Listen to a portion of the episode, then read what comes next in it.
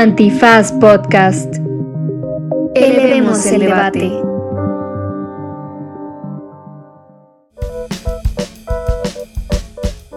Hola, hola, bienvenidos, bienvenidas, bienvenidos a otra cita de su estética unisex.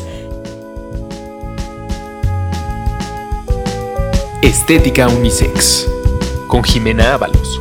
Disponible en Spotify, Apple, Google o cualquier lugar donde escuches podcast. Esta cita le tenía yo muchas ganas porque además me la han pedido mucho, pero además desde hace tiempo que quiero invitar a mi querida Rodri Espejel. Rodri, te, digo, te dejo que te presentes. Hola, hola, ¿cómo están todas las personas eh, que, escuchan Estética Unisex? Eh, yo soy Rodri, Rodri Espejel, eh, y pues nada, soy la persona coordinadora de campañas en Amnistía Internacional México, a eso me dedico. Este, he estado trabajando temas de, de derechos humanos ya un rato, este, de muy, muy joven en la universidad, por ahí fundé una, un grupo de autoayuda para personas LGBTI, estuve haciendo cuestiones de activismo también de, de muy morre. Este, y em, eso, eso lo hice fuera, estudié en Australia cuatro años y, regresando de Australia empecé a trabajar en Amnistía Internacional y ya llevo siete años ahí. ¡Eh! Entonces, bueno, ahí estamos. ¡Qué chido, mi Y bueno, en realidad Rodri y yo nos conocimos porque Rodri, y aquí hago un brevísimo comercial, Rodri me invitó a conducir un podcast de Amnistía Internacional que se llama Hasta Ser Escuchadas, que es un podcast brutal en donde platico con, con madres, en una ocasión con hija de víctimas de feminicidio o desaparición. ¿no? Entonces, por ahí si le quieren echar una escuchada, esto es un proyecto de Amnistía Internacional y pues específicamente Rodri y ahí pudimos conectar, ¿no? Eh, Súper lindo. Eh, y bueno, el día de hoy vamos a platicar sobre una serie de la que todo mundo está platicando, que es una serie de Netflix que se llama Heartstopper. Eh, todo mundo ha estado llorando, todo el mundo me ha estado diciendo como, esta serie es preciosa, la tienes que ver, pero afortunadamente vino Rodri y ya me dijo, órale, vamos a hacerla sobre Heartstopper. Entonces, eh, muchas gracias Rodri por introducirme a esta serie preciosa.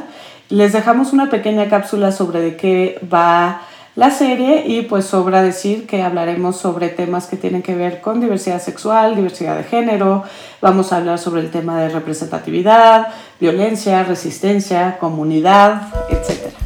Aquí les va la cápsula. Heartstoppers es una serie de Netflix de 2022 basada en la novela gráfica del mismo nombre creada por Alice Oseman. En ella, Charlie y Nick, dos adolescentes británicos, van al mismo colegio, aunque nunca se habían cruzado hasta el día en que los hicieron sentarse juntos en su grupo de estudio. Muy pronto se vuelven amigos, y más pronto aún, Charlie comienza a sentir cosas por Nick, aunque sabe que es un imposible. Pero el amor obra de formas inesperadas, y Nick está más interesado en Charlie de lo que cualquiera de los dos pueda llegar a creer. Mi Rodri, gracias por hacerme ver esta serie de Heartstopper. Qué cosa tan divina. O sea, de verdad. Y voy a decir algo, obviamente, en total ironía, ¿no? Porque eh, sabemos que estas historias en realidad son muy pocas, ¿no? En comparación a todas las narrativas románticas heterosexuales que existen. Pero cuando la acabé de ver, le dije a mi pareja, obviamente de broma, por favor no me vayan a citar en esto, pero sí le dije como ¿por qué los heterosexuales no podemos tener historias de amor tan lindas? Estoy siendo irónica. Sí, sí, sí, lo mismo pensamos, te lo juro por Dios que sí. O sea, en realidad es, es, una tontería lo que estoy diciendo, puesto que hay infinidad de narrativas heterosexuales desde la heterosexualidad obligatoria y son pocas las narrativas que tenemos que además son bien planteadas y que son sensibles eh, de relaciones de personas del mismo sexo. Pero pues sí es una historia como tan bonita que dije como, ay, ¿por qué en las historias heterosexuales siempre son douchebags los hombres? que aquí también hay un douchebag. Pero me sorprendió un poco como la madurez emocional de todos los personajes y la forma en la que articulan las cosas, ¿no?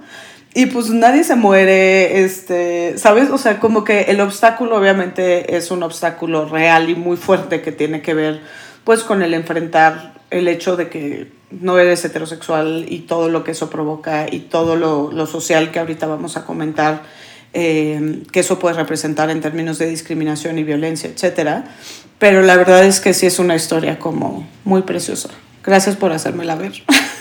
No, de nada, gracias por, por pues, invitarme a comentarla. La verdad es que em, viéndola, eh, sí quise como concentrarme muchísimo en todo lo que quería expresar, o sea, inclusive como visualmente, los diálogos, eh, cómo es la representación como de cada una de, de, estas personas, porque no únicamente abarca como la, la identidad de, las, de los hombres gays, ¿no? Que, que son como, digamos, los personajes principales, pero también tiene esta representación de mujeres trans, de lesbianas, de bisexualidad, y, una, y, una, y una mención muy clara y muy específica eh, y muy directa sobre la bisexualidad, ¿no?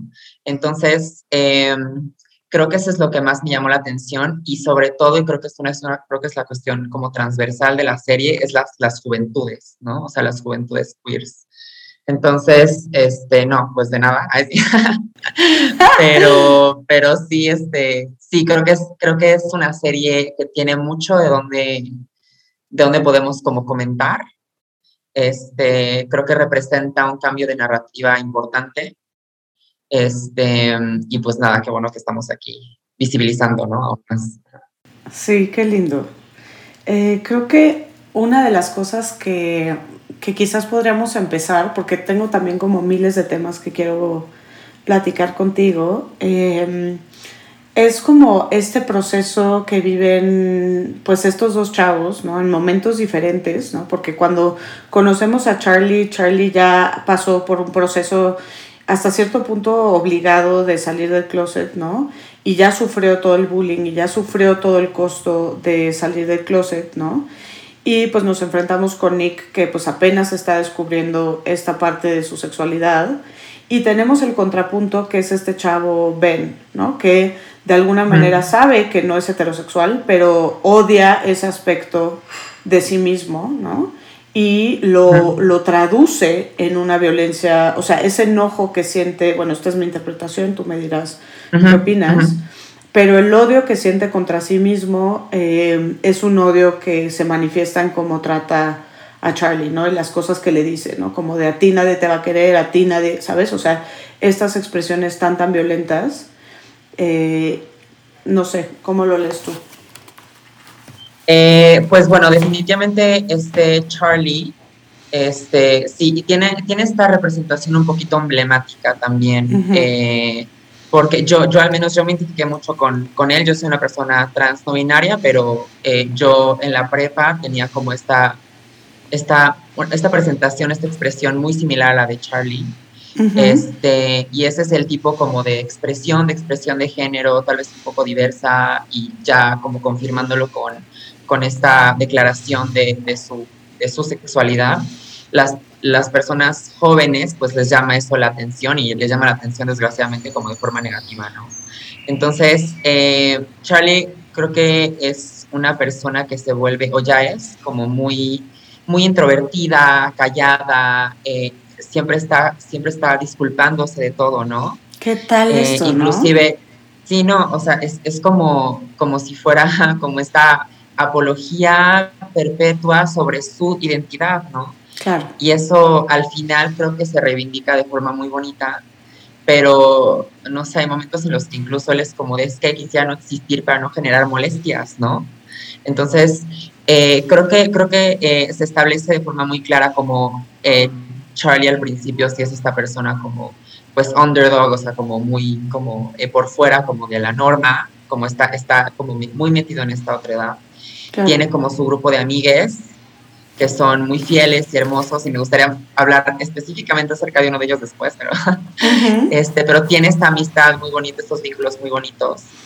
Eh, y eh, cuando empieza a tener este tipo de relación con Ben, que es este tipo de relación también muy representativa en la comunidad LGBTI, pues yo también tuve muchos momentos en los que eh, me relacioné con personas heterosexuales, o sea, heterosexuales entre comillas, o que se, que se presentan de forma pública como heterosexuales. Este, y, em, y pues está, está este, este discurso de escondernos, de qué horror, de vamos a hacerlo todo en secreto, ¿no? Este, eso es muy emblemático también de la comunidad LGBTI y pues sí hay esta especie también tal vez de, no, no, no, no mencionan cómo se, cómo se declara Ben, si es, si es bisexual o si es, o si es gay, eh, pero bueno, le gusta Ben, ¿no? Le gusta, le gusta Charlie, perdón. Este, y, esto lo, lo esconde, entonces ajá, tiene como una homofobia interiorizada, ¿no? O, homofobia interiorizada que, está como volviéndose tóxica específicamente con Charlie, ¿no? Claro. Quiero regresar a esto que dijiste sobre Charlie y su actitud más adelante, ¿no? Sobre esta necesidad de pedir perdón por existir, ¿no? Que es algo creo que muy característico de la autoridad de distintas maneras, pero que incluso lo hace pensar en determinado momento que no merece amor, cariño, reconocimiento, ¿no? Eh, como si eso fuera una gran concesión que se le hace, ¿no? Que es una parte como súper fuerte, eh, hasta cierto punto triste, devastadora de la serie. Pero sobre este tema que mencionas, me parece muy importante el personaje de Ben y cómo es un contrapunto al personaje de Nick, en el sentido en el que, de alguna manera, y me encantaría saber cuál es tu interpretación sobre esto, pero creo que nos presentan eh, en el caso de Ben, es eh, un chavo que claramente no es heterosexual, que claramente siente esta atracción por Charlie, pero que le causa muchísimo conflicto desde su homofobia o bifobia interiorizada, como bien dices, y esto pues lo saca de maneras violentas, ¿no? Eh, nos, nos hacen el punto, incluso lo dice Charlie en algún momento, porque eh, Ben quiso mantener su relación totalmente secreta desde este lado como de vergüenza, ¿no? De una vergüenza profunda que siente incluso hacia sí mismo, ¿no? Y en el momento en el que empieza ya a tener una relación con Nick, ¿no? Eh, que, es precioso porque aparte es esta narrativa como del crush adolescente, etc. sí, sí, sí. Pero cuando empieza la relación con Nick, Nick le dice eh, no te importa que por el momento lo mantengamos secreto, pero para Charlie es muy diferente, incluso se lo dice específicamente, le dice como, esto es muy distinto de lo que pasó con Ben, ¿no? En el sentido de que Ben estaba haciendo esto a, a escondidas porque se avergonzaba de mí, porque se avergonzaba de sí mismo, y en cambio Nick está pidiéndome que por el momento no seamos públicos con esto en lo que él procesa y está listo para salir un poco, ¿no? ¿Cómo interpretaste tú pues esta diferencia eh, en el abordaje en, el que los dos es una relación secreta, de alguna forma, ¿no? Sí, o sea, al final Heartstopper es, este, es esta ficción, ¿no? Y yo al principio fue muy crítica de eso, o sea, fue, o sea, yo pensaba que estaba como idealizando muchas cosas que pudieran ser potencialmente problemáticas al principio fue como de, ay, no, esto no es cierto, ¿sabes? Esto nunca puede pasar. ¿Cómo qué? O sea, ¿qué te provocó ese sentimiento? Pues, o sea, pues, como decía, es muchas veces, desgraciadamente, mucha más representativa la narrativa de una relación eh, de Charlie y Ben que de Nick y Charlie. O sea, mucha de la consigna entre la comunidad LGBT es como no te metas con heteros o con cuestiones o, personas que... Porque son Bens. Que, que, son Bens o que son incluso Nicks también, ¿no? Pero creo que, creo que el objetivo de esta, de esta narrativa y de visibilizar este tipo de dinámica como en contrapunto es poder reivindicar eh, incluso como esta, esta otra narrativa negativa que muchas veces existe en la que se queda en el secreto, se queda en en el shame, o sea, en, la, en que les da pena salir, en que hay, una, hay, un, hay un mandato de heterosexualidad, entonces prefieren quedarse con eso, ¿no?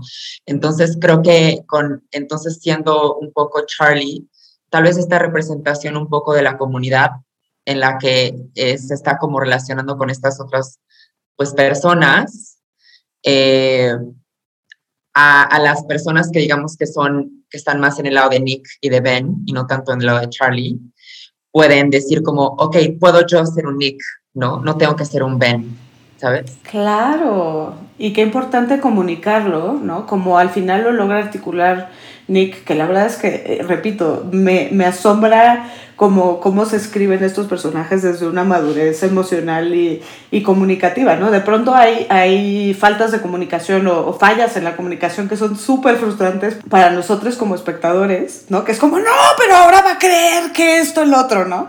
Pero creo que hasta cierto punto logra Nick ser muy claro en este aspecto de, a ver, tú no me das pena, tú me encantas, eh, eres precioso, eres maravilloso. Esto tiene que ver con mi entorno y con, mi, y con la sociedad a la que pertenezco y con lo que eso puede implicar y cómo puede eh, afectar o cambiar, realmente cambiar, hablan mucho de cambio, eh, las dinámicas en mi entorno, no tiene que ver con, contigo, ¿no? Y la importancia de comunicar eso, ¿no? Para no ser un Ben, ¿no? Y creo que en términos de como representatividad, y de, o sea, yo justo de niña o de esa edad, o sea, había casi cero representatividad como eh, de este tipo, ¿no? O sea, cuando yo, o sea, en este, en este tiempo tiene como 14, 15 años, cuando tenía como yo 14, 15 años en la tele no había como nada así, ¿no? Empezó después un poco con Glee, Modern Family, como, o sea, incluir estos, estos personajes LGBTI, y no solo personajes LGBTI, o sea, hablemos de personajes LGBTI con esta expresión de género diversa, no, no únicamente es la, eh, la preferencia, o sea, la, la, parte como de quién te atrae, ¿no? sino quién eres. A lo que iba con esto es que eh, creo que las personas al ver este tipo de narrativa o este tipo de representación dicen, ok, yo también puedo manejar las relaciones de esta forma, ¿no? Yo puedo también ser maduro y ser como de tener este, también este, esta especie también de, creo que Nick sí tiene mucha responsabilidad afectiva, ¿sabes? O sea, creo que yo sí lo, sí lo pude ver, o sea, sí fue como de, wow, es hermoso, lo quiero, así como... yo también me encanta, porque aparte desafía muchísimo, o sea, en términos de representatividad, lo que me gusta mucho es que justo desafía como este estereotipo de que un chavo gay tiene que ser de determinada manera, o gay o bi, ¿no? Pues porque es muy hegemónico en todos los aspectos, ¿no? Sí, sí, sí. Eh, pues es un chavo güero, fuerte, guapo, que está en el equipo de rugby, ¿no? Ajá. Y sin embargo, pues le encanta otro chavo, ¿no? Y se atreve a, a, a, explorar eso, ¿no? Cuando se podría haber quedado en el auto-odio eh, como ven. ¿no? Sí, ya, y, o sea, pero sí hay que analizar esto también desde un contexto también, desde que es el norte global, están en Reino Unido, o sea, esta, este tipo de, de narrativa, eh, o sea, inclusive ahí sí coloca la parte estructural, ¿no? Del mandato de, de, de heterosexualidad, cómo están los demás, eh, sus demás compañeros, como esperando que, que este Nick salga con esta Tara, ¿sabes? O sea, como que obligándola, como ya, ya, Con la chava, sí. Y, y, y, luego con la otra, ¿no? ¿Cómo se llamaba? Imogen. Imogen, Imogen ajá. ¿no? Entonces, o sea, sí está, sí está esta, esta, esta, expectativa, ¿no? Y, y, esta expectativa obligatoria, y de si no la cumples, hay, hay repres, represalias, ¿no? Entonces, sí está esta parte estructural, pero que es, insisto, mucho más fuerte en otros contextos, ¿no? Entonces, entonces pues sí, sí, sí, sí muestra esta parte como eh, de opresión, de, de odio hacia esta otra edad, pero, pero bueno, es también este contexto muy específico. Creo que también eso vale la pena valorarlo. Claro, creo que tienes toda la razón. Eh, a mí la reflexión que me despierta eso es, a ver, creo que tienes absolutamente toda la razón en que hay que notar que es un contexto pues en donde quizás no es tan difícil como en otros contextos eh, ser gay o ser bi o salir del closet, etc. Eh, pero creo que una de las reflexiones es que incluso en ese contexto, ¿no? Que según esto pues es muy, pro, muy progre, que ya es de mucho privilegio del norte global, en donde ya los valores pensaríamos que han cambiado, ¿no? Sigue habiendo como un entorno de resistencia, de discriminación y de violencia, ¿no?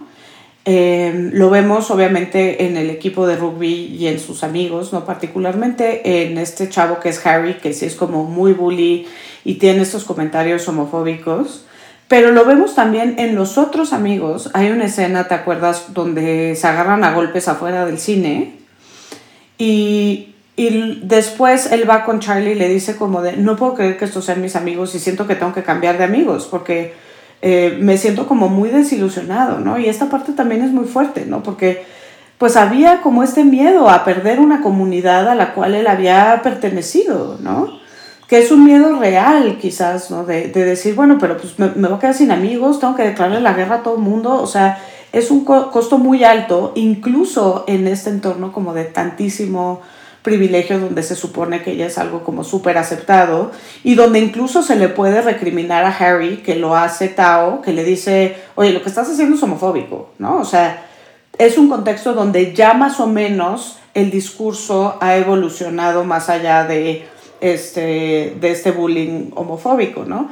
Pero lo que me llama la atención es que le contesta a Nick, eh, ah, bueno, Charlie le dice como, bueno, pero es Harry, que es un bully, tienes a otros amigos valiosos en tu, en tu grupo de amigos, ¿no? Y él dice, sí, pero ninguno hizo nada, ¿no? Claro. Que también es esta violencia como pasiva, ¿no? Sí, y de hecho creo que eso me, me gusta eso que comentas sobre, eh, o sea, sí que a pesar de que es en el norte global y todo esto, siguen existiendo estas narrativas, sigue existiendo esta opresión, sigue existiendo esta discriminación. Sí logra identificar hay términos como homofobia, incluso cuando Nick eh, enfrenta a Harry, dice, como está siendo homofóbico, él como, no, no, no, espérate, así, o sea, esto fue un chiste, o sea, es diferente, ¿sabes? Pero bueno, sigue siendo esta actitud. Uf, me encanta esa reflexión, ¿no? Sí, sí, sí. sí y sobre cómo se usa eh, este pretendido humor para seguir sometiendo a la otredad, ¿no? Y esto como de, bueno, pero era solo un chiste, no tiene sentido del humor si, si te lo tomas a mal, ¿no? Exacto, pero esto, esto que mencionas sobre, o sea, cómo es que este Nick se enfrenta a este miedo de perder a su, a su, no a su familia, pero a sus amigos, incluso también tal vez a su familia, este, pero específicamente a sus amigos como heteronormados, heterosexuales, ¿no? Eh, ben también se enfrenta a eso, ¿no? O sea, Ben y Nick se enfrentan los dos a este miedo de qué pasa si yo llegara a salir del closet, ¿no? Y ven cómo lo molestan y dicen, eso me va a pasar a mí, o sea, me va a pasar lo que me pasa a Charlie. Eh, incluso eh, Nick hizo algo que todas las personas LGBT seguramente hicimos a esa edad, que fue buscar en Google así como, ¿am I bisexual? Así como, soy bisexual. es precioso, pero eso, esa parte también es muy fuerte, ¿no? Como todos los resultados que le salen como de crímenes de odio, como de... Es real, o sea, incluso en ese entorno hay una violencia brutal, ¿no? Sí, o sea, y lo que le sale como dices, como, eh, no sé, dos hombres son asesinados por no sé qué, VIH, no sé qué, cosas horribles que te salen, o sea, esa es la narrativa de la, de la como, comunicación en Internet, o sea, como todo eso. Y eh, ahí es cuando creo que él da un paso atrás y dice como, wow, así como, this is too much, esto está haciendo mucho. Pero la parte muy bella, que creo que es cuando él confirma como que voy a aventarme, es cuando va a la fiesta que creo que la fiesta es este momento como muy parteaguas, muy paradigmático en la serie. Precioso. Sí, sí, Que habla con Tara o sea, incluso lo acercan con Tara en, esta, en este ejercicio de heterosexualidad obligatoria de ya dátela, ¿no? Así como bésate con ella, o lo que sea. este... Sí, todos sabemos que se gustan desde los 13 años. Exacto, ajá, exacto. Y pues Tara ya es, lesbiana, ¿no? Y ella también está enfrentando ahí cosas, ¿no? Eh, pero bueno, habla con ella, como que se pone a pensar y después creo que pasa lo con, con Charlie. Charlie se va y lo está buscando y después, en este momento hermoso, ve a Tara y a su novia eh, Darcy besándose en contraluz a un arco iris de luces y dice como ah, es, precioso. Esto es más fuerte de lo que vi en la computadora cuando busqué qué, qué pasa si soy bisexual o, soy bisexual o lo que sea no entonces él vio como el amor como cara a cara versus esa como narrativa horrible y dijo yo elijo el amor no y es cuando va a buscar a, este a este Charlie y tiene su primer beso y como que de ahí se desatan muchas cosas no entonces creo que a diferencia Sí, a diferencia de, de Ben, este Nick elige el amor, ¿no? Entonces creo que se me hizo muy bonita esa como, esa, toda esa dinámica. Y me encanta la forma en la que lo estás contando. Pero sí, creo que eh, hace un buen trabajo en mostrar como, a ver, no es cualquier cosa, ¿no? Aceptar esto, salir, o sea, sigue habiendo un contexto que por más que estemos en Reino Unido, privilegio, tal, tal, tal, sigue siendo adverso y sigue teniendo costos, ¿no? La propia Tara se lo dice, como desde que posté esto en Instagram ha sido súper difícil, ha cambiado muchas dinámicas, o sea, desde que lo hice público he tenido costos importantes en donde además las personas solo me ven como la lesbiana, ¿no? O sea, más allá de que sí sufre bullying, más allá que, que las vemos que Darcy y Tara también sufren bullying y también sufren exclusión. Y aquí hay una reflexión chistosa eh, que tiene que ver con las formas de violencia. Tiene muchas cosas sutiles la serie que, que provocan a la reflexión más allá y creo que una de ellas es cómo en los chavos vemos este bullying en donde se ven sometidos a esta violencia física o al peligro de la violencia física, ¿no? En donde Charlie pues constantemente tiene miedo que se lo van a madrear, ¿no? Y hay confrontaciones físicas, ¿no? Entre Harry y Nick, más tarde con Tao también, ¿no? Y en el contexto de las niñas, en la escuela de niñas, Vemos estas otras violencias que son mucho más autorizadas para las mujeres, ¿no? Que son esto de eh, hablar así como de el chismecito de, pero es que ya las viste a las lesbianas, ¿no? Que cosas que ni siquiera son abiertamente violentas en su cara, pero que muchas veces tienen un efecto incluso más violento, ¿no? Porque son cosas que eh, te imaginas que todo el mundo está hablando mal de ti, donde te excluyen, o sea, estas dinámicas como muy de Mean Girls, ¿no? Sí. que de hecho la película Mean Girls es un estudio sobre esto, ¿no? Eh, pero bueno, es una de las cosas que me pareció interesante como al margen, ¿no? Como ellas también enfrentan violencia, aunque no sea una violencia quizás tan abierta, y, y, entonces creo que vemos esto, ¿no? Por una parte, sí tiene costos, sí sigue siendo difícil, sí se sigue enfrentando un entorno muy adverso en donde vas a ser otra edad, sin embargo, vale la pena.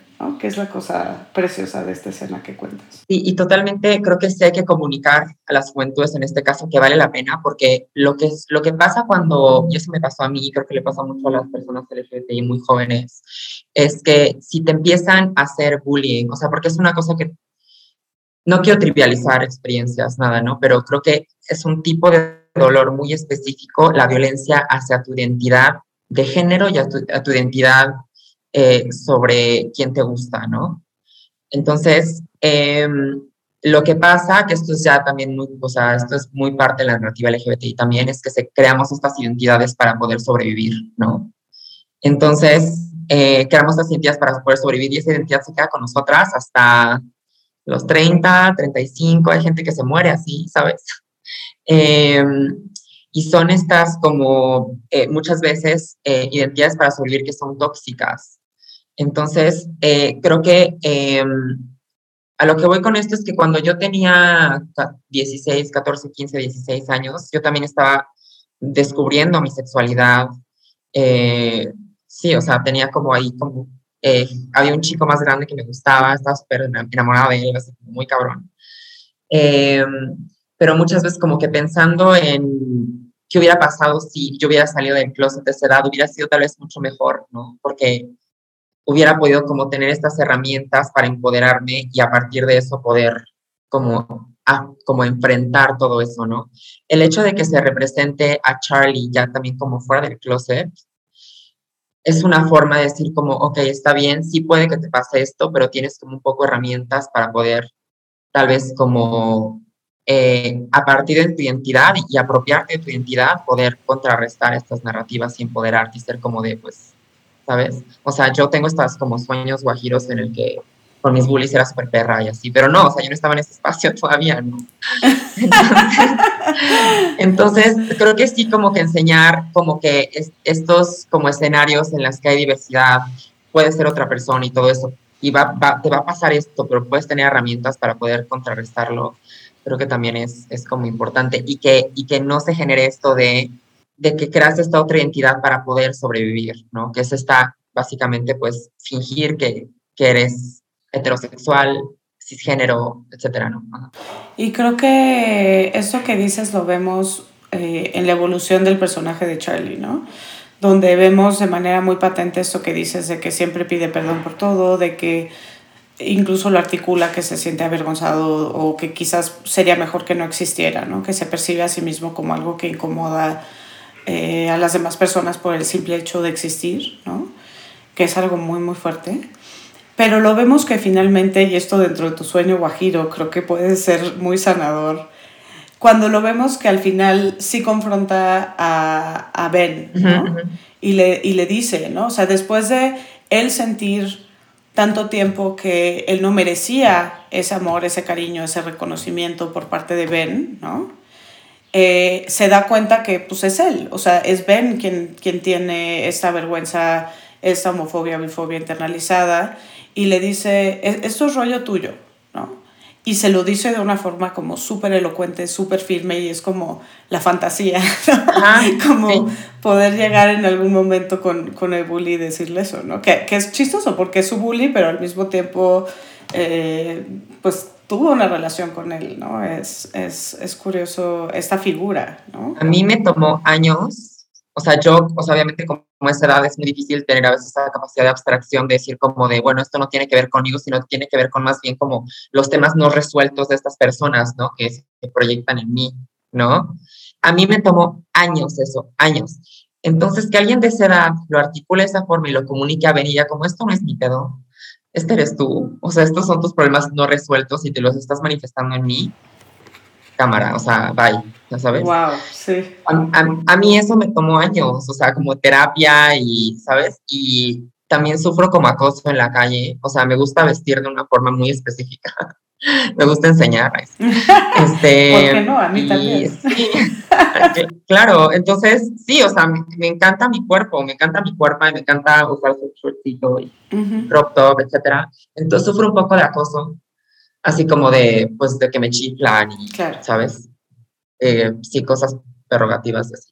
Em, y eh, me tomó años decir como de, oh, era como qué horror, era mucha energía que invertía en enojarme y luego les contestaba y era como, no, esto no tiene que ver conmigo, creo que tiene que ver más bien con ellos y con algo que no tienen resuelto y con algo que quieren manifestar y comunicarme. Y eso no es mi problema, ¿no? Entonces creo que el ejemplo de que... Claro, ¿qué incomodidad te genera a ti? O sea, ¿qué es lo que esto te hace confrontar dentro de ti? Exacto, exactamente. Y eso que es como un poco echarle la mano como a la comunidad, decir como de, wow, a mí me pasa esto, y es por esto, entonces no tiene que ver conmigo. O es muy liberador. Y esto es algo como muy importante en los movimientos sociales, ¿no? Cuando te das cuenta, y creo que lo vemos hasta cierto punto en la serie, que lo que te pasa tiene que ver con cuestiones estructurales, o sea, no eres tú quien eres un raro freak, ¿no? ciertamente sucede en el feminismo, ¿no? Eh, o en los feminismos, en donde dices, ok, esto me está pasando por las dinámicas de género, no me está pasando porque eh, soy una inadecuada, insatisfecha, etcétera, etcétera, etcétera, ¿no?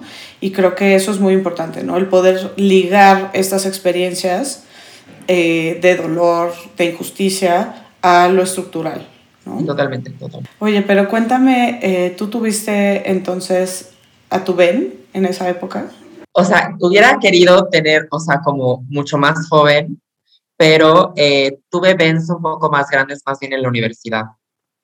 Este, sí, tuve como, sí tuve varios, em, y más que nada porque sí existe mucho esta narrativa también dentro de la comunidad, que es completamente normal, o sea, siendo eh, el hombre blanco, heteronormado, heterosexual, entre comillas, eh, como este eh, eh, como, eh, puesto que está hasta arriba de la cadena alimenticia, que alguien así te ponga atención, es como de, oh my God, ¿sabes? O sea, sí, o sea, es muy cabrón. O sea, entonces es como, entonces eh, sí sucede esta narrativa en la que muchas de nosotras caemos en la trampa de, de estar con el güey así, ¿no? Porque no está poniendo atención y, y nos valida nuestra existencia y nos hace sentir hermosas y amadas, así, ¿no? Pero eh, creo que hay que empezar a construir eso porque pues sí, muchas veces no sucede, o sea, no todas las personas eligen el camino de Nick, ¿no? Muchas personas eligen el camino de Ben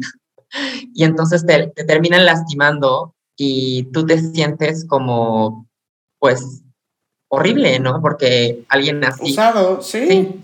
Entonces me llegó a pasar muchas veces eh, y con uno me pasó hace, o sea, fue durante la pandemia, con un chico también como heterosexual, entre comillas, eh, bisexual, como que ya al final ya se creaba bisexual, pero fue como muchísimo trabajo y hablar, etcétera, pero todo fue como en secreto, no podíamos salir, etcétera. Y yo siendo como la persona como empoderada, activista que soy, fue como de qué, o sea, ¿por qué estoy cayendo otra vez en estas dinámicas, no? Pero es que es muy difícil, muy, muy difícil, ¿no? Y creo que hay que, hay que ponerle atención a esto, pero creo que estas personas a, este chico le mando un beso, no voy a decir su nombre, le mando un beso, pero pues que tal vez él vea como este tipo de, de, historia, o sea, como de, wow, que puedo tal vez elegir el camino de Nick y no está tan mal, ¿no? Eh, creo que eso es importante, ajá. Y creo que es una reflexión sobre la responsabilidad afectiva en general, ¿no? Como lo importante que es comunicar justo para que la otra persona no se sienta desechable o no se sienta manipulada, engañada, etcétera, ¿no? Creo que lo vemos incluso en esta escena en donde habla con Imogen, ¿no? Que de alguna forma la deja plantada, pero le avisa, ¿no? Y después y le dije, "Mañana te voy a explicar todo", ¿no? Y habla con ella y le dice, no me, no me gustas así, ¿no? Que puede ser duro, pero muy válido, ¿no?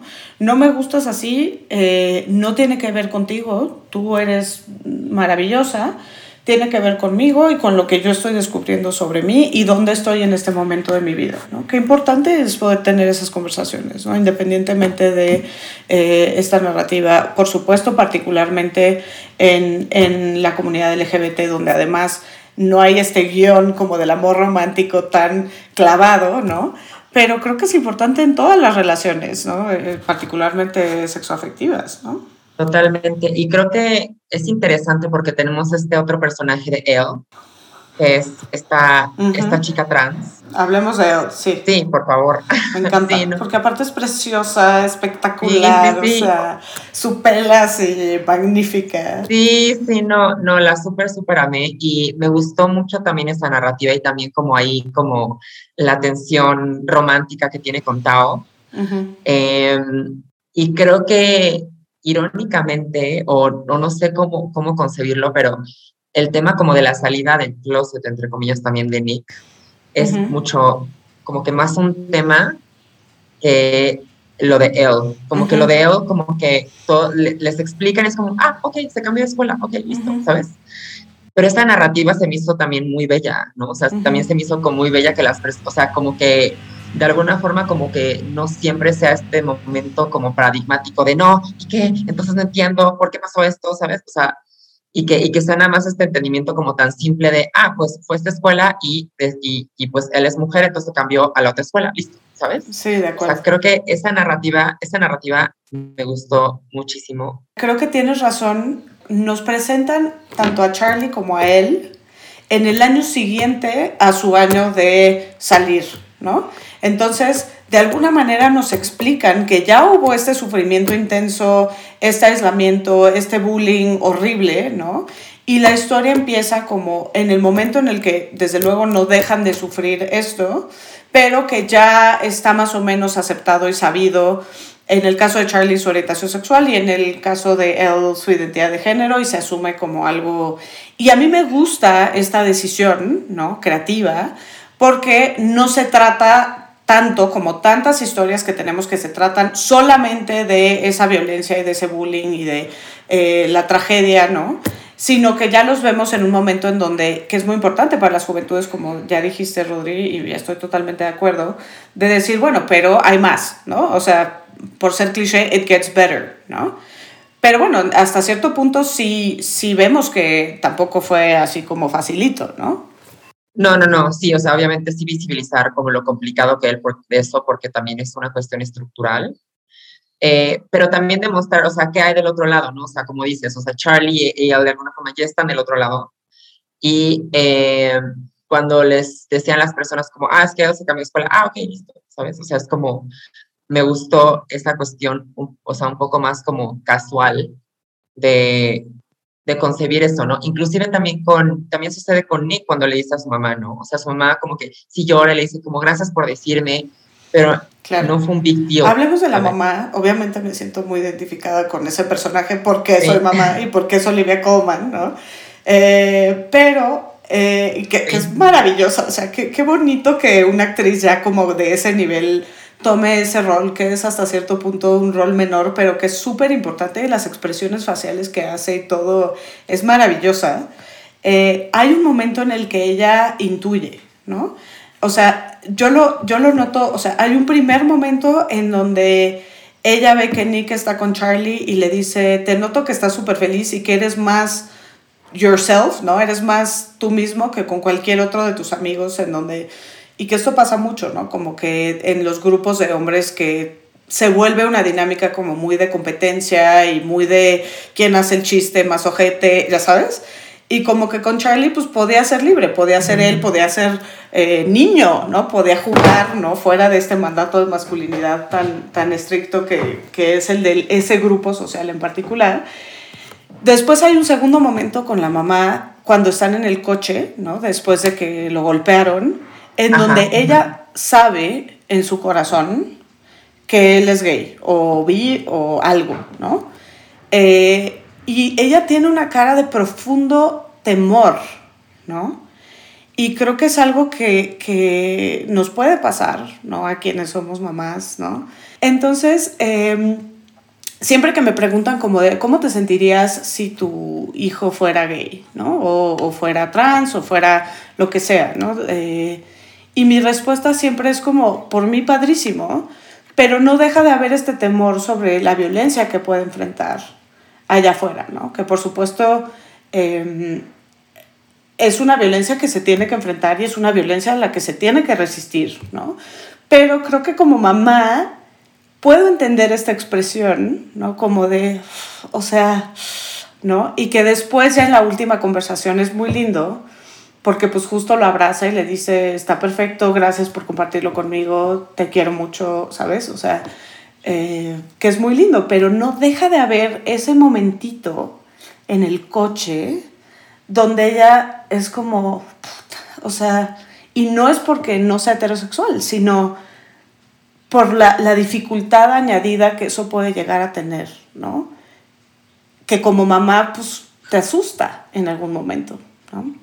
Sí, sí, sí, pues de hecho yo, yo, también, o sea, después de la, de la fila del cine, yo pensé que ahí le iba a decir, yo pensé que ahí le iba a decir este Nick a su mamá, pero le empieza a decir, le dice como, no, es que eh, pues insultaron a Charlie, y, cuando creo que le, se le prende el foco a la mamá, es como le dicen una palabra horrible, ¿no? Que, la, que, que le dicen paga a Charlie, Em, que es una palabra horrible, ajá. Em, y ahí sí, o sea, como que se, se le prende el foco a la mayo también, así estaba en la tele y ya sabe, o sea, ya sabe. O sea, como que sí, o sea, sí te, sí te, sí te, sí tratan de visibilizar esa preocupación que muchas madres seguramente tienen por sus hijas, pero al final creo que es el full circle o como se cierra un poco eh, ese proceso con la mamá cuando le dice y creo que es muy importante que Nick le dice, soy bisexual. O sea, creo que eso es esencial. O sea, incluso la mamá le dice como, está bien si te gustan los niños. Y es como, no, no, soy bisexual. Claro, como que ella, ella en algún punto, y que, que es algo que también se hace mucho para negarles la existencia bisexual, como de, eh, es una etapa en el camino a ya aceptar que eres gay, ¿no? Y él le dice, no, genuinamente me gustan los dos, ¿no? que, que me parece súper válido. Pero tienes toda la razón, me encanta que cierra con la mamá, no te puedes quedar en ese lugar de temor, ¿no? O sea, tienes que abrazar plenamente lo que es tu hijo, hija, hije, ¿no? Que es, es esta escena para mí del, del abrazo, ¿no? Exacto. Y de hecho hay otro momento en el que cuando Nick todavía está en este proceso como de búsqueda, de exploración sobre quién es, qué le gusta, qué no le gusta, etcétera, y que está teniendo como una movie night con su mamá, está como buscando pelis. Ah, es buenísimo. Es como, ah, Brokeback Mountain. Amén. No, no, pero me encanta esta escena donde su mamá le dice, cuando eras chiquito veías 200 veces Los Piratas del Caribe y es porque yo sé que tenías un crush en Kira Knightley. Y ya que están viendo la película, se queda viendo a Orlando Bloom y a Kira Knightley y a Orlando Bloom y a Kira Knightley y así como de güey, ¿cuál era el que realmente me gustaba? o quizás los dos, ¿no? Totalmente. Y creo que. Es precioso. O sea, creo que inclusive de forma como muy extraña, o sea, en algún momento en el que un niño quiera como comunicarle algo a sus papás, puede poner esta serie, ¿sabes? O sea, como que. Qué preciosa cosa acabas de decir. Y a mí me recordó mucho Nick físicamente a mi hijo. Yo tengo un hijo que tiene 11 años, entonces todavía no está tanto en esa edad. Pero sí, sí me, me, gustó mucho, o sea, bueno, físicamente me recordó mucho el corte de pelo, todo. Y fue como de, ay, pues estaría lindo también verla con él.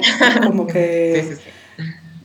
sí, se me hace, se me hace súper linda serie. Y aparte, digo, ahorita quiero regresar al tema de representatividad, pero creo que eh, es muy importante dentro de esto que dices que nos muestra qué hay después, ¿no? ¿Qué hay después en el caso de Charlie y en el caso de él, de que ya me fleté como este rollo de eh, salir del closet en mi comunidad, ya me enfrenté al rechazo, ya me enfrenté al bullying, ya me enfrenté a los cuestionamientos y pues ahora nos presentan que sin duda no está libre de problemas, pero hay algo lindo, ¿no? Que es, es esto que simboliza la escena de la fiesta que describiste de, tan perfectamente con la música de Churches, ¿no? Ajá. Eh, pero me gusta mucho em, también esta noción de comunidad, ¿no? Creo que vemos mucho cómo a Nick le cuesta trabajo, y tiene razón en que le cuesta trabajo, pensar en que salir del closet implica dejar de ser parte de un grupo social del que ha sido parte. Eso le hace obviamente abrir los ojos y darse cuenta de que pues, son unos imbéciles sus, sus amiguitos, ¿no? Pero, pero finalmente pues es su grupo social, es con quien él ha crecido, etcétera, y pues es un costo y es algo que no es menor, como él tiene que eh, de alguna manera salirse de ese grupo y no solo salirse, sino confrontar a ese grupo, ¿no? Pero encuentra esta otra comunidad, que me parece algo como muy importante, ¿no? Recordar que pues hay, hay otra comunidad, que es esta comunidad desde la diversidad, ¿no? Y ahí también hay resistencia, pienso. Creo que es particularmente difícil para perfiles como Nick y Ben, que tienen esta, esta como presentación históricamente construida como masculina, hegemónica, etcétera. Claro eh, declararse porque, y específicamente Nick, tiene este nivel de privilegio altísimo hasta que dice como, hasta que ya dice esto, ¿no? Entonces, creo que representa esta como, pues sí, posiblemente como pregunta que se causa mucho, o sea, o, escenario que se que les, que sucede con muchas de estas personas, este tipo de personas, porque renuncian a privilegios de cierta forma, ¿no? Wow, tienes toda la razón.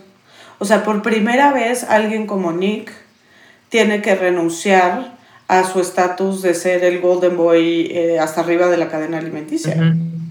Y creo que yo al principio dije, ay, pero ¿por qué es un joke? ¿Sabes qué horror? Pero creo que es, o sea, es por eso, es por eso, es porque, o sea, ese tipo de perfiles, eh, que, o sea, que, que, que los presenten de esta forma, creo que es muy valioso, ¿no? O sea, porque pues contrarresta muchas cosas, ¿no? Y está bien que el, que el Golden Boy sea bisexual, ¿no? Está chido. Súper, súper, me gusta mucho eso. Y creo que además nos presenta como una historia muy como de coming of age adolescente, ¿no? Con todo lo complicado que es...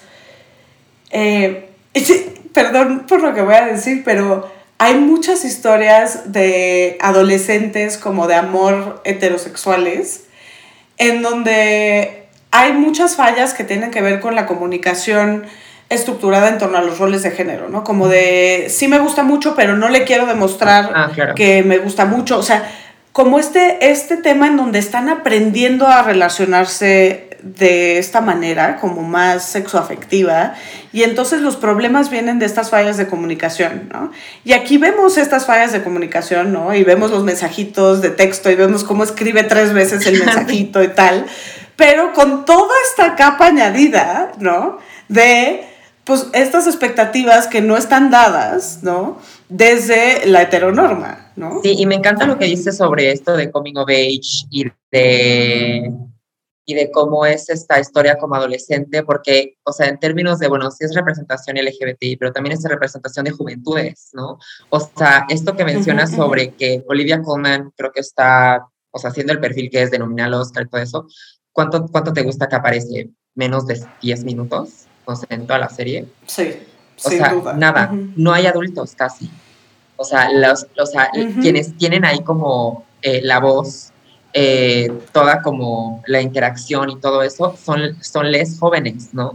Y creo que eso también es muy bello. Sí. O sea, casi no hay, no hay interacción de adultos, o sea, tiene este... Eh, no, e incluso te los ponen como clules, o sea, a la profesora esta de, de la escuela de niñas, que es la profesora de música que organiza la orquesta, este, las cacha a Tara y a Darcy como besándose y les dice como, no se cierran a secretarse, ¿no? Y ellas así como de, ay, mi reina.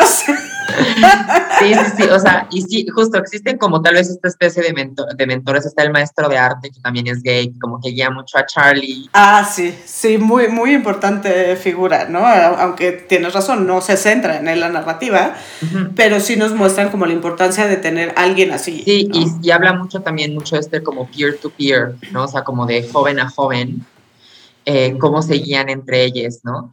Y sobre todo con la hermana, con la hermana de Charlie, que también es joven, pero es esta especie de, de figura materna de alguna forma, ¿sí? Soy. soy, soy Tori, o sea, me identifiqué tanto como con su rareza y como, o sea, cuando le dice, es que corté con mi novio, ¿no? Con Ben, ¿no? Y le dice, was he a knob? y él le dice, pues sí, ah, entonces felicidades.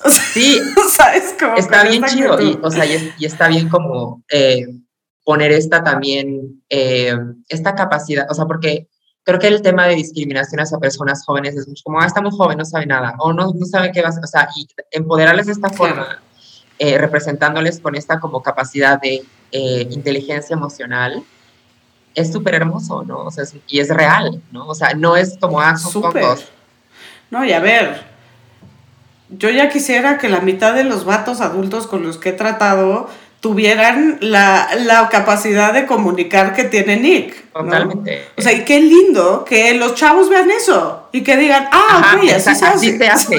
o sea, así se hace. Eh, quería preguntarte, estábamos hablando de representatividad y creo que hemos dicho muchas cosas por las cuales esto es tan importante en términos de representación, pero ¿cuándo fue la primera vez que tú te viste en la tele? Glee, Glee totalmente, Glee, eh, con este Kurt o sea, era yo, o sea, era yo completamente, o sea, como la voz, la expresión de género. Y yo tenía, justo como Kurt, yo tenía un bully, o sea, pero, o sea, cuando como que ya había de cierta forma pasado de moda bullear a Rodri, eh, había este güey que seguía y seguía y seguía. Y me acuerdo que de chiste alguien dijo, ¿cómo es que ese güey le gusta? Y así como, no, ¿cómo crees? Así no creo.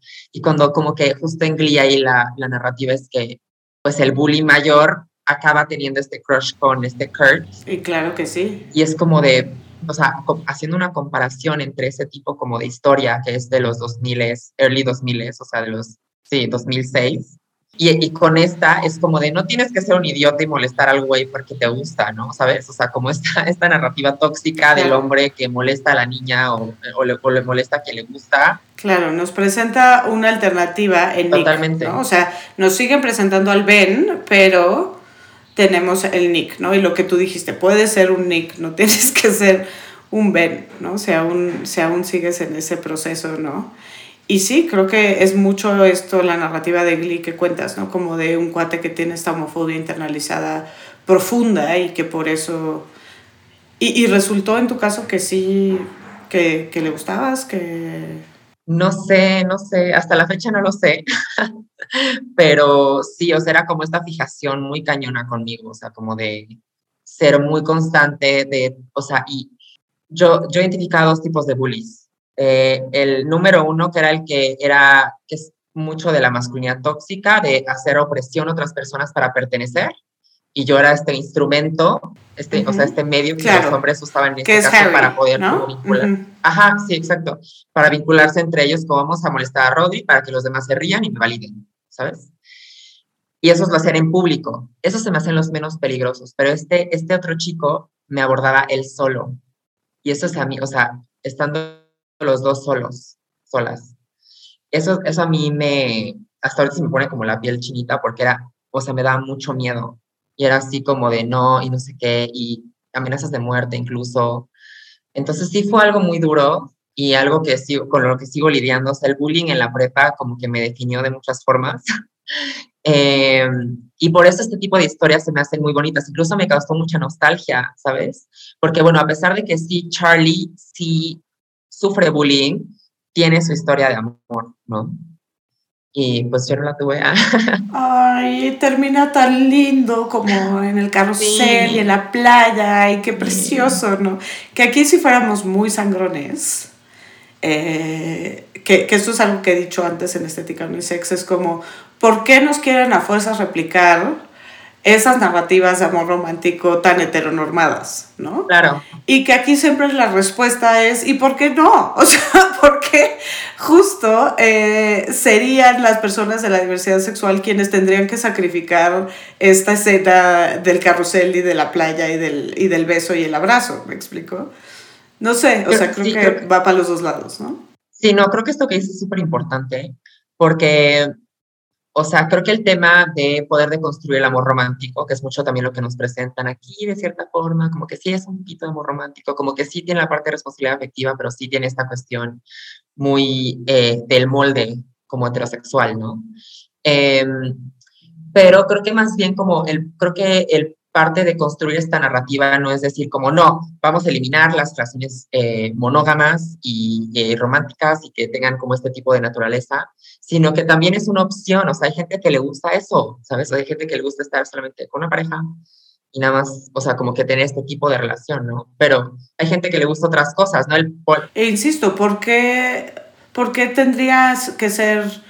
Eh, esta comunidad quien paga el costo de, de construir y desafiar eso exclusivamente. Sí, totalmente, totalmente. Y es creo que nada más una de las muchas opciones, uno de los muchos modelos de, de relación sexoafectiva que puedes tener, ¿no?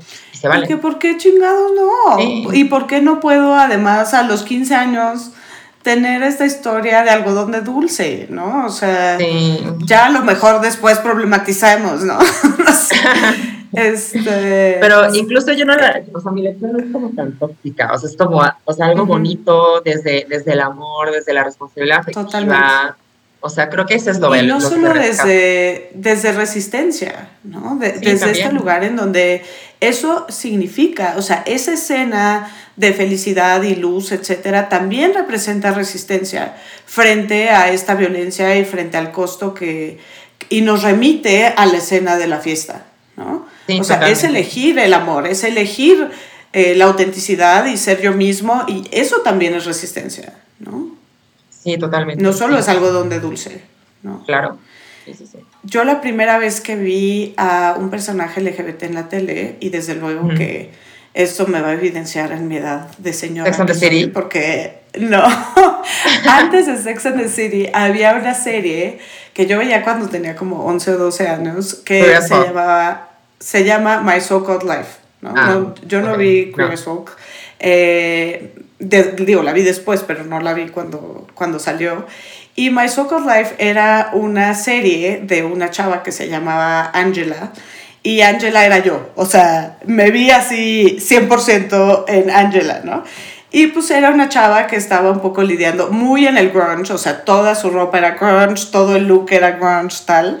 Este, y a ella le gustaba un personaje que se llamaba Jordan Catalano, que era Jared Leto. Desde, este, desde ese momento estoy perdidamente enamorada de Jared Leto, aunque se me quitó un poco el amor ahora que lo vi en We Crashed, porque qué detestable ah. personaje. Pero este... Y ella tenía un mejor amigo que se llamaba Ricky, ¿no? ella era como esta chava que era dark, que no era de las, de las, bueno, no dark, porque en esa época, o sea, era más como grunge, ya sabes. Y tenía una, tenía una amiga que era como súper rebelde y, entre comillas, la puta, ¿no? Y ella era su mejor amiga y su mejor amigo era un chavo como gay, pero como no binario, como, ¿sabes? O sea, no, no se especifica tanto, pero, y además era latino y además era homeless y además tenía un problema de adicciones, ¿no? Entonces, sí, la verdad es que era un personaje súper avanzado y maravilloso. Y creo que desde ese momento, y perdón, digo esto desde mi privilegio heteronormado, em, como que dije, e-, esto es lo que yo quiero, ¿sabes? Y la comunidad LGBT ha sido tan generosa que incluso a mí, dentro de mi privilegio, me ha abrazado, ¿no? Entonces, eh, creo que esta parte de comunidad es algo que me enterneció muchísimo. ¿no? Sí, o sea, creo que la red de amigues que tiene Charlie es súper hermosa y me encanta cómo tiene este como group chat y se dicen como te amo, yo también te amo, yo así como, ah, qué bonito, así como todo de rocha de amor. que hay un poquito de toxicidad ahí como con Tao extraña, Pero pues creo que también como que representa de alguna forma ahí como, o sea, lo que Tao dice es como es que no me quiero quedar solo, o sea, no me quiero quedar solo y no quiero que te lastimen, Charlie, porque he visto lo que te, lo que te han hecho como muchos de estos perfiles de bullies, ¿no? Y eso, y eso yo también me identifiqué muchísimo, muchas veces también mis amigas con alguno de los hombres con los que me relacionan como, güey, ¿por qué estás con este güey? Yo, no, usted sí me quiere, ¿sabes? Y no, o sea, pero sí está como lado de protector, o sea, como protector, llega un poquito a lo tóxico, pero pues es normal. Y también lleva esta reflexión, ¿no? Esta reflexión de, ok, sí me, la, sí me porté muy mal, sí estuvo mal lo que hice, ¿no? Pero venía desde el amor y venía desde que no quiero que te lastimen, ¿no? Y creo que también ilustra mucho esto que dice sobre cómo vemos eh, en el personaje de Tao de forma diferente que en el personaje de Harry y estas dinámicas de los bullies.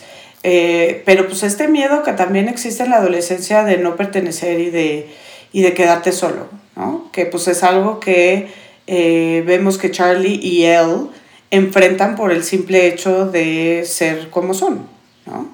Claro, totalmente, sí, sí, sí. Y creo que, o sea, creo que este Tao es como, como este ente, como protector de sus amigos, porque sí, genuinamente odia la injusticia, ¿no? O sea, a Tao le cae Harry en el hígado, o sea, lo odia. y, y sí, o sea, como que sí tiene mucho esta idea de, bueno, vamos a, vamos a acuerparnos nosotras y dejar a estas personas fuera, ¿no? Pero creo que se lleva a la toxicidad porque te cierras a muchas cosas, ¿no? Te cierras, yo también en un momento llegué a ser muy así, ¿no? O sea, como de, no, no, no gente hetero, no hombres heterosis, no guacala. ¿No? Pero no, o sea, hay muchos hombres heterosis que son hermosos. No, no, Pero hay muchos que sí que son, o sea, yo tengo amigues, amigos heterosis. No es cierto, vengan, pero solo si son como Tao. Exacto, ah, sí, sí, exacto.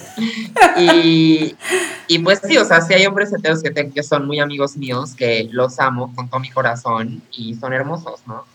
Entonces también esta representatividad creo que también es chida, ¿no? Sí, tienes razón. Y creo que es rara, además. Muy rara. Creo que también es algo importante. No, creo que es algo muy importante de representar. O sea, a ver, puede ser un hombre cis hetero y no ser un douchebag, ¿sabes? Puede ser alguien que genuinamente, eh, por el simple hecho de que odias la injusticia y odias la violencia, eh, tomar una postura como más contundente sobre esto, ¿no? Sí, totalmente, como alzar la voz, o sea, sí, insisto que Tao sí lo lleva un poquito a lo tóxico, a lo violento, pero, o sea, sí, sí alzar la voz y sí visibilizar cuestiones y, y también como esta importancia como de la amistad y los vínculos de esa edad que son esenciales también para poder como... Totalmente. Pues sí, ser feliz. Totalmente, y creo que, y, y por eso es que vemos muy poco a los adultos, ¿no? Si es un momento en donde se vuelve muy importante como esa comunidad desde las amistades, este, ¿sabes? Como e, esta parte, ¿no? Donde empiezas un poco a separarte incluso de, o a distinguirte más de eh, tu, tus vínculos, tu entorno familiar, ¿no? Em, creo que no hemos hablado lo suficiente sobre él, ¿no? Y sobre esta relación que empieza a surgir con Tao, ¿no? En donde, insisto, hay esta parte como muy característica de todas las relaciones y, y narrativas adolescentes, en donde me gusta, pero yo le gusto, pero es que, ¿sabes? Que es, es como, como muy linda, pero a la vez es como muy estresante. Eh, pero tiene esta capa agregada que por supuesto no es menor, en donde pues ella hasta cierto punto, y, y lo, se lo manifiesta a sus amigas en algún punto, dice, pero es que aparte soy trans, o sea, no solo está el tema de que pues éramos súper amigos y esto va a cambiar la dinámica, ¿no? No solo está el tema de él me gusta, pero yo le gusto, pero, ¿sabes? O sea, el miedo al rechazo, sino que está esta parte como el miedo al rechazo, pero multiplicado por la enésima potencia, ¿no? Sí, creo que eh, a él le pasa mucho lo que nos pasa también muchas a las personas trans. Yo no soy una mujer trans, pero eh, de cierta forma me identifico con ciertas cosas, eh, sobre todo este miedo perpetuo que tenemos a ser amadas, ¿no? O sea, como de soy esta como identidad. No ser amada, sí, aceptada. Exacto, o sea, soy esta identidad como que existe en la periferia, soy esta identidad que existe como de forma disidente, ¿no? Entonces, ¿quién va a querer eso, no? Entonces, eh, como tener esta, esta narrativa en la que lo vemos posible y en el que Tao, como siendo este hombre heterosexual, la agarra la mano, corren juntos, eh, se dicen te amo, todo eso. Todavía no está esta expresión tal vez explícita en la que ya se besan y declaran su amor, lo que sea, pero está esta como acercamiento romántico, ¿no? Y creo que él sí tiene este miedo y como dice, sí lo manifiesta, pero eh, creo que sí se va como eh, subsanando con esta interacción que tienen, que es muy cercana, ¿no? Que ya ves que son como muy, muy amigas, ¿no? Y entiendo que ya va a haber una segunda temporada, entonces espero que ella se manifieste. Y yo también, como que esto se basa en un cómic que aparentemente es icónico y la escritora y artista del cómic es también la guionista y productora de la serie. Y por eso tenemos estos detalles visuales que para mí son preciosos. O sea, por ejemplo, esta electricidad cuando se tocan sus manitas, ¿no? que es como, claro, así se siente, ¿no? Que lo representan de una forma gráfica súper bella, ¿no? Las estrellitas, los corazones, incluso la desilusión y lo negativo como eh, en estos tonos oscuros, espejos rotos, etc. Eh, creo que es algo súper lindo de la serie y que nos remite justo a este origen de novela gráfica. Pero sé que ya hay como varios tomos de la novela gráfica. Yo no me la quiero spoilear, no sé si debería de leer la novela gráfica, Tú, tú no sé, de ahorita me cuentas, pero creo que una posible dirección puede ser, o sea, o a donde yo lo llevaría si yo fuera, ¿qué tal? Eh? Mi, mi pretensión eh, sería un poco a, explorar esto, ¿no? Que quizás él eh, siente que, un, un, poco en paralelismo con lo que sucedió con Nick y Charlie, ¿no? Que quizás él siente que es por ser trans que, que no merece ser amada ¿no? Cuando a lo mejor hay otra cosa ahí que tiene que ver con el miedo a que cambie su amistad, no sé. Sí. ¿No? O sea, como conflicto desde sí, Y también, me, sí, o sea, hago eco mucho lo que dices sobre la, la, representación visual a través como de las caricaturitas, sobre como sus interacciones y todo eso, en estos momentos que son emocionalmente como fuertes, o sea, positivos y negativos, o sea, cuando está como tocando la mano y salen chispas y así. Y es que lo sientes, o sea, lo sientes en tu mano así como, o sea, y, y, y creo que todas las personas hemos tenido este momento como de que tu crush y por, al fin tienes como algún contacto físico y es como, sí. ¿sabes? O sea, sí se siente así. Totalmente, sí, sí, sobre todo en esta edad, ¿no? Donde son estos, estos primeros acercamientos a, eh, pues, al tocamientos, que no, no sé si para es tocamiento, pero al tener contacto físico con otra persona que te interesa sexoafectivamente, ¿no? Entonces es aún más, como que se amplifica aún más, ¿no? Y em, lo otro que iba a decir es que, eh, sí, o sea, sí quiero leer los cómics, seguramente. Yo soy la ñoña que siempre lee el libro antes de ver la película. Te lo juro por Dios. Yo también, pero en este caso no sé, no lo sé, no lo sé. No sé, yo también voy a ver. Pero creo que, eh, creo que está chido que, bueno, no sé si lo que van a hacer más bien es que él eh, tenga como su historia de amor un poco más centrada, no tanto invertida como ya en esta otra, eh, pues, conflicto que hubo entre Nick, Charlie, Ben, etcétera, ¿no? Sino que querían tal vez darle su lugar. Espero que sea así. Pero creo que es muy valioso como que se demuestre como que las personas trans, que en este caso una mujer trans negra, merezca una historia de amor, ¿no? También en esta narrativa tal vez un poquito más hegemónica de la que, de la que estamos hablando, ¿no? Porque, y, y esto es cierto y es muy representativo, la, la, la, la narrativa trans está llena de tragedia muchas veces, ¿no? Y tener estas otras narrativas que sean como bonitas y hermosas y desde el amor, creo que también es muy valioso, ¿no? Y sobre todo para las juventudes, para la niñez trans, que vean algo así en la pantalla, es como, ay, yo también puedo tener un novio en la prepa, ¿no? Totalmente. Y que creo que puede, o sea, que tiene este balance lindo que hemos dicho que tiene la serie entre eh, no trivializar que son experiencias difíciles, que siguen encontrando resistencia, que siguen siendo complejas eh, para el entorno, etcétera, pero que no solo son eso, ¿no? sino que son también experiencias pues de autenticidad, de amor, etcétera, ¿no? que, y de resistencia en comunidad que me parece súper importante. Eh, sí, y creo que la parte de resistencia, resistencia a partir del amor, es algo que tampoco vemos mucho. Tienes toda la razón. Sí, o sea, cuando escuchamos la palabra resistencia es como marcha, pelear, eh, estarte así como, no sé, poniendo el cuerpo en la marcha, no sé. pero también este tipo de interacciones públicas, el agarrarte, el tomarte la mano con tu pareja en la calle también es resistencia, besarte con tu pareja en la calle también es resistencia. Totalmente. Entonces estas, estas otras formas de resistir eh, a partir del amor creo que son muy bellas y muy bien representadas en. Y creo que es algo que hemos dicho mucho aquí en la estética, ¿no? Incluso hablando como de Pose, eh, hablando de Paris is Burning y de toda esta cultura del bogueo, ¿no? De lo importante que es que haya dicha, placer, celebración también en nuestra resistencia, ¿no? Em, justo reivindicando que pues es una cultura que, no permite eso, ¿no? Que, que no, no deja este espacio de felicidad, de goce. Y por eso sí me gusta que terminen en la playa y en el carrusel y, todo esto, ¿no? Porque pues es este pedacito de, felicidad que por qué, por quién dijo que no, no, no podemos ser titulares de, esa felicidad, ¿no? De ese, que no me quiero adjudicar, que no pueden ser, ¿no?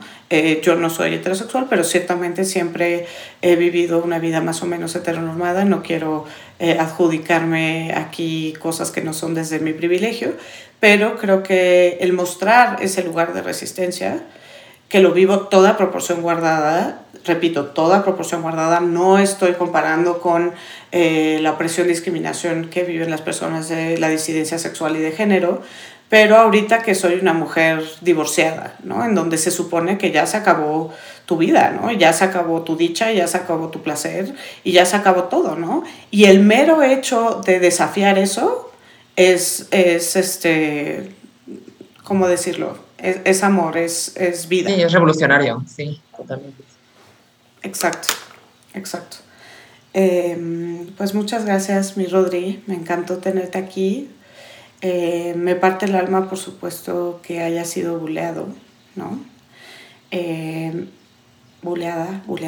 Eh, me parte el alma porque a Rodri le gusta navegar entre las tres, cosa que me parece preciosa.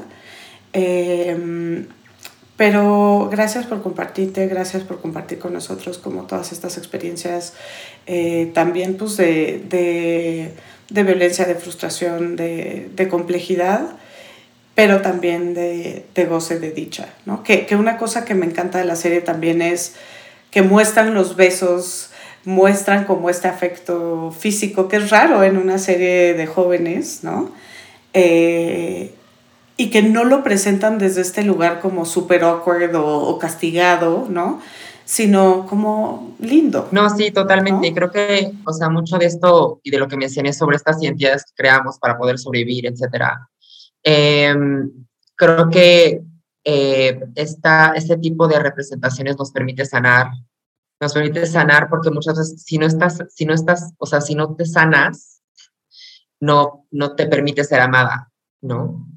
Entonces, eh, muchas de estas como narrativas que ves como que ayudan mucho a sanar este tipo de cosas, ¿no? Para mí ver como, o sea, como la esperanza de que eh, un, un, niño como yo eh, va a poder vivir otro tipo de experiencia a partir tal vez de ver este tipo de historias, se me hace súper bello y a mí me sana, ¿no? Y esto, y estas como palabras que dice RuPaul de eh, if you can't love yourself, how the hell are you to love somebody else? O si no te puedes amar a ti misma, como, es, como carajos es, vas a amar a otra persona. Entonces también es mucho así, ¿no? O sea, tenemos derecho a ser amadas, ¿no? Tenemos derecho a tener historias así, ¿no? Y verlas nos sana y nos permite tal vez en un futuro permitirnos ser amada porque a pesar de que somos diferentes en esta disidencia, en esta periferia, también somos valiosas, también somos personas y también merecemos el amor. Y, y esto que dices que, que, lo vemos con Charlie de manera muy clara, ¿no? O sea, de, de, que él articula, es que no merezco, es que pienso que sería mejor que no existiera, a eh, simbólicamente tener esta validación tanto de Nick como de su comunidad como de, de y, y lo vemos en el papá, que no lo hablamos mucho, pero hay una aceptación como dada por parte del papá de Nick, ¿no? Que va por él y lo recoge y le dice, ¿estás bien? O sea, eh, vemos que hay ahí una relación amorosa y de apoyo, aunque no es el foco, ¿no? Eh, pero esto para decir que creo que es muy patente este mensaje, como de, de sí, you're worth it, ¿no? O sea, vales la pena y mereces este amor y mereces este algodón de dulce y mereces esta fiesta con arcoíris, ¿no? Que me parece súper lindo. Muchas gracias, mi Rodri. No, a ti, estoy, estoy muy contenta. Es que era como mi sueño estar aquí, porque me encanta este tipo unisex. Entonces, sí, sí, sí. ¡Qué emoción! Mi, mi súper, súper sueño hecho realidad. Y, este, y no, muchísimas gracias por, por tenerme aquí. Y pues nada, cualquier otra, otra serie que quieras hablar, yo. Por supuesto. Y muchas gracias por, por estar aquí, por tu tiempo, por tu análisis. Creo que eh, es de las pláticas que más he disfrutado eh, eh, últimamente aquí en la estética. Me, me encanta platicar contigo. Eh, si quieres dejarnos tus redes para que podamos continuar la conversación, por si alguien te quiere comentar, etcétera. Claro, si me quieren seguir en Instagram, estoy como a Rodrigo Espejel, todo seguido. No tengo Twitter, pero me puedes seguir en Instagram. Porque es una persona cool. sí, exacto. Sí, no sé, como que ya nunca tuve, ya nunca tuve como Twitter, como que ya nunca lo abrí. O sea, lo uso para cosas del trabajo a veces, pero, o sea, un Twitter que yo tenga donde publique ya cosas. no. Ok. Pero bueno, si quieren por Twitter, pues me escriben a mí. Ya saben que yo ahí ando en el Twitter verso como arroba jimabalos con J. Y estoy en el Instagram también ahí encuerándome, festejando mi, mi existencia eh, en un mundo que me dice que ya no puedo hacerlo porque soy una señora mayor y divorciada además. Este, amo tu Instagram. Tu Instagram es hermoso. Ahí me pueden encontrar eh, en arroba jimena con Y pues muchas gracias. Nos vemos a la próxima aquí en su estética unisex.